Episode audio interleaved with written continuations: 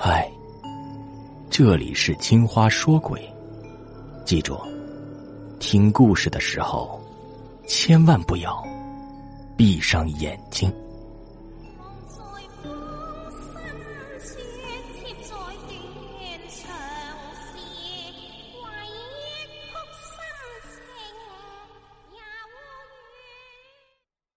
这是条狭长幽深的小巷，长约五百米。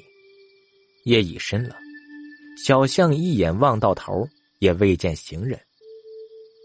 小巷里的灯光有四盏坏了，仅剩下一盏，在忽明忽暗的闪烁着。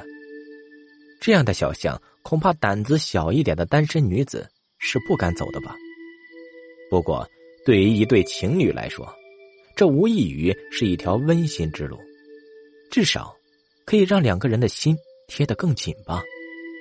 马恋情是这样想的。马恋情是一名医生，他走在前面，他身后是他新认识的女友，挎着手提包的护士西西小姐。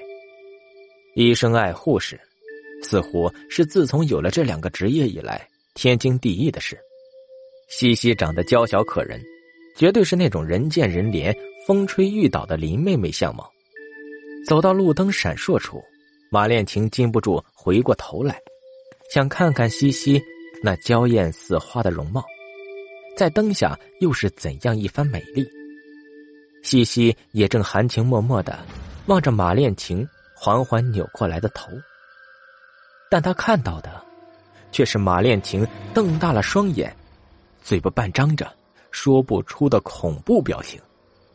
马恋情用手指指着西西腰际，尖声道。快看，你背后有只手！因情绪激动而声音有些发颤。路灯又暗下来，再亮起来。西西惊慌失措的四处找寻，哪里有只手啊？他什么也没看见。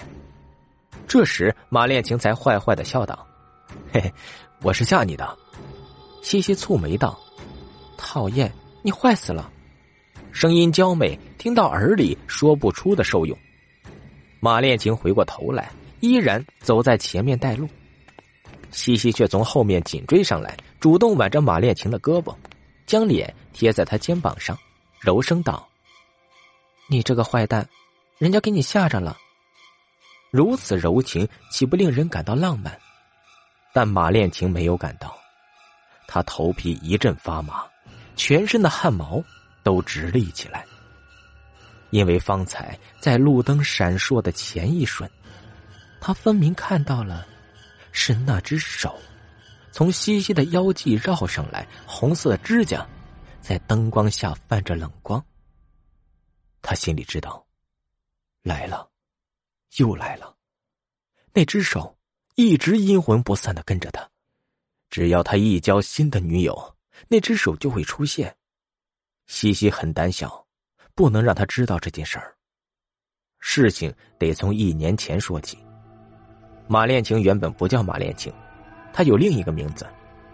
在一次偶然的舞会上，他认识了打工妹子晴姑娘，两人可谓一见钟情。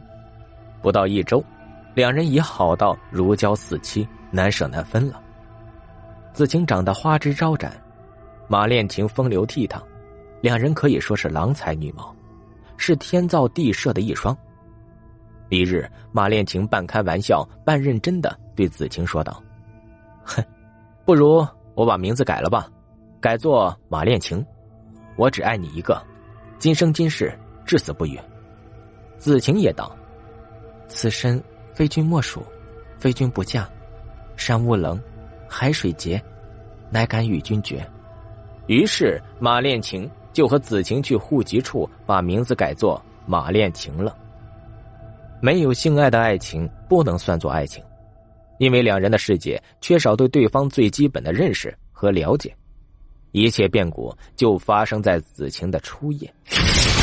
当马恋情心情激动的拨开子晴的衣服时，子晴仰躺在床上，闭上了眼睛，脸上飞起红霞，羞不可抑，真是娇不甚言。春光无限。